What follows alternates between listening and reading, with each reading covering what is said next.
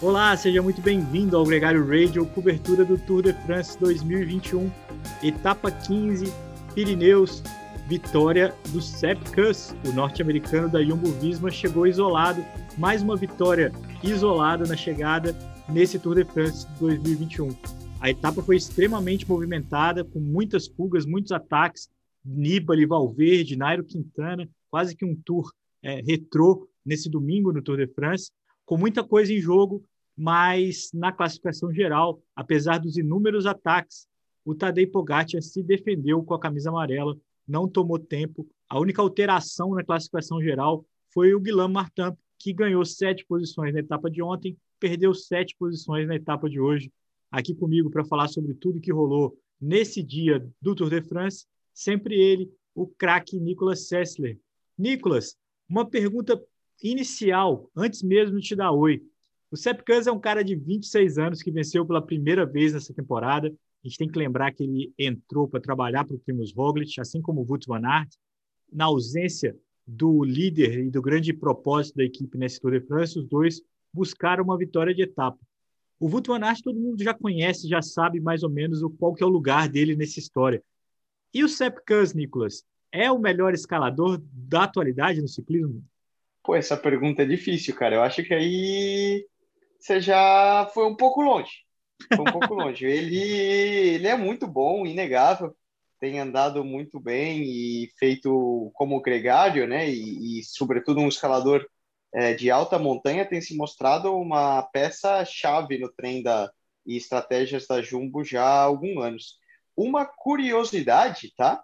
Essa provavelmente nem você sabe. Você sabia que essa época já correu no Brasil, Leandrão? Campeonato Pan-Americano de Mountain Bike 2014. Sub-23.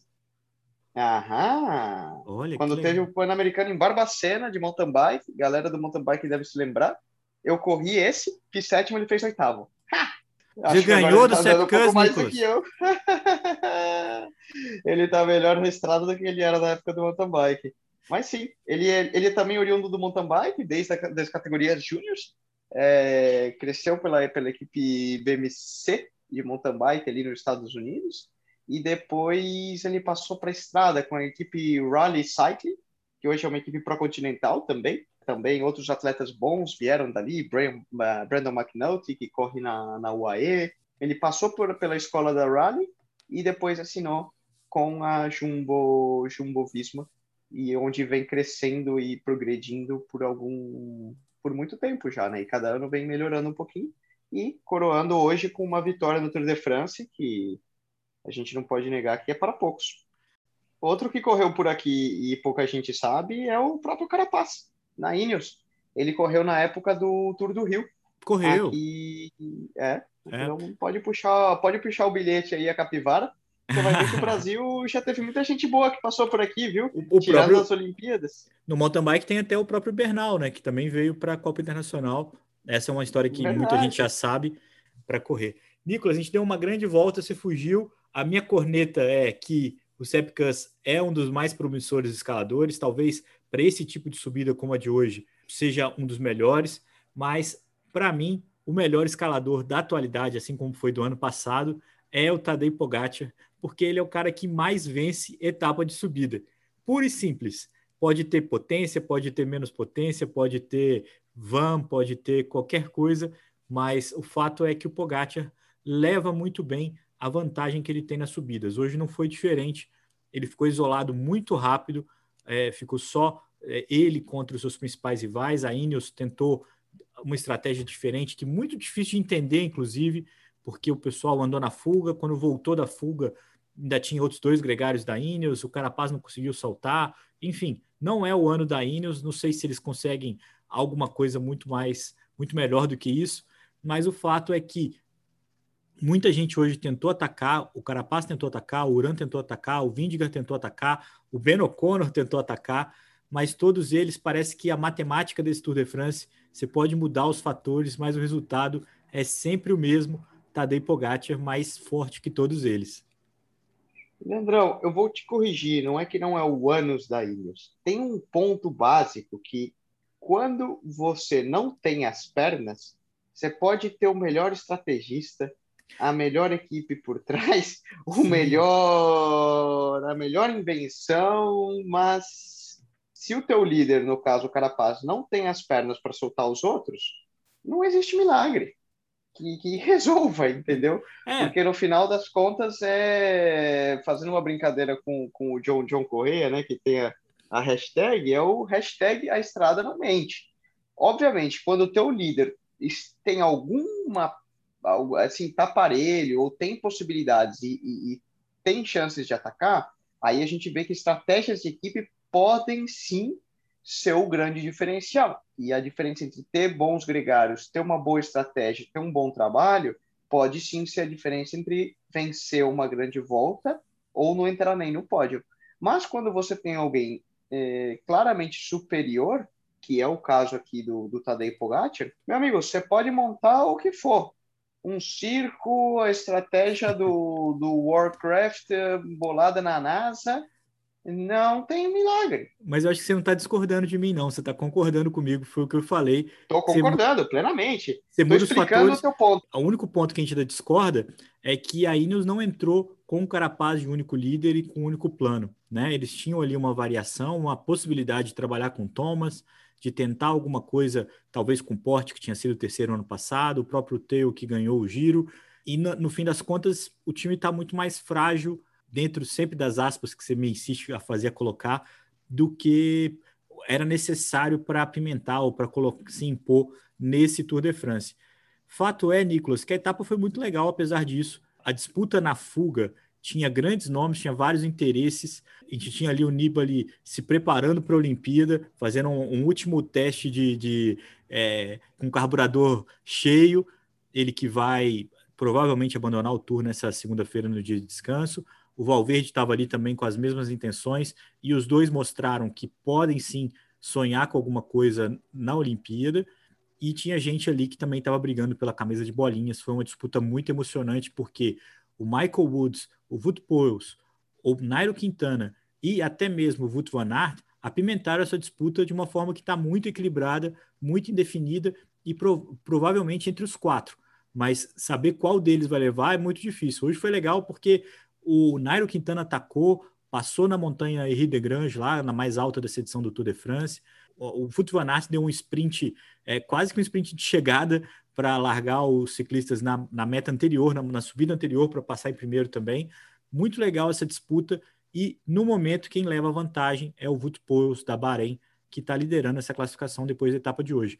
Hoje a etapa foi muito movimentada em função disso e principalmente com a Jumbo trabalhando com o Aert nas, nas metas de bolinha ali, foi, foi muito competitivo, e embalando o Sepp Kuss para a última montanha, onde ali, onde a inclinação era muito mais dura, fez valer o grande talento dele como escalador, e eu acho que, corneta à parte, é muito bonito ver ele atacando a subida, ele coroou a meta com alguma vantagem sobre o Valverde, criou um suspense o Valverde ia conseguir buscar, mas como o Sepp Kuss é da região, conhece aquela subida muito bem, e o Valverde tem muita criança em casa, tem muito mais a perder numa descida insana, acabou que não conseguiu buscar o, o Sepkus na disputa pela chegada. O Sepkus cruzou a linha 23 segundos antes do Alejandro Valverde. Falando sobre a disputa da, da camisa de bolinhas, efetivamente, é, eu acho que vai ser uma das grandes histórias e que pode shapear até a classificação geral nessa próxima semana, porque a gente tem etapas muito duras no, nos Pirineus e claramente esses quatro atletas e suas equipes vão trabalhar como um objetivo, porque, de novo, você subir num pódio em Paris, seja com a camisa de bolinha, seja com um pódio na classificação geral, ou seja como equipe, é um feito para poucos e vale muito. Então, todos vão lutar com unhas e dentes para defender essa ou por buscar esse potencial pódio. E essa disputa na classificação de bolinhas vai abrir também é, possibilidades como a gente viu na etapa de hoje, em que atletas que estão um pouco mais distantes é, na classificação geral acabam se infiltrando na fuga e, sem querer, sobem muitas posições num, num único dia. E isso vai ser interessante a gente olhar o que as outras equipes que estão correndo é, por esses segundo e terceiros lugares na classificação geral, porque parece que hoje claramente a gente tem Pogacar como o claro líder e, e patrão da carreira, inegavelmente, mas essa disputa pelo pódio ainda está muito apertada e vai haver um dinamismo muito grande. É, eu também acho que tem muita expectativa e muita coisa que pode acontecer. Lembrando que o Uran tem um pouquinho, uma situação um pouquinho mais confortável, porque ele confia no contrarrelógio dele da vigésima etapa, né, um contrarrelógio de 30 quilômetros. O pelotão descansa nessa segunda-feira. Depois a gente tem três etapas de montanha, onde o Jonas Vingegaard, o Carapaz, o Ben O'Connor e, por que não, até mesmo o Wilco Kelderman e o Lutsenko vão tentar ali alguma vantagem que coloquem eles na disputa por esse pódio. Nicolas, quem se defendeu com unhas e dentes é o Mark Cavendish, que passou essa segunda semana com a camisa verde e vai vai com tudo para sobreviver nos Pirineus e tentar uma ou mais duas vitórias na 19 e na 21 etapas. É, essa vai ser legal, né? Para fechar, já imaginou se ele bate a, o recorde do Ed Max lá na Champs-Élysées? Vai ser é. um bom, uma boa cereja no bolo, não?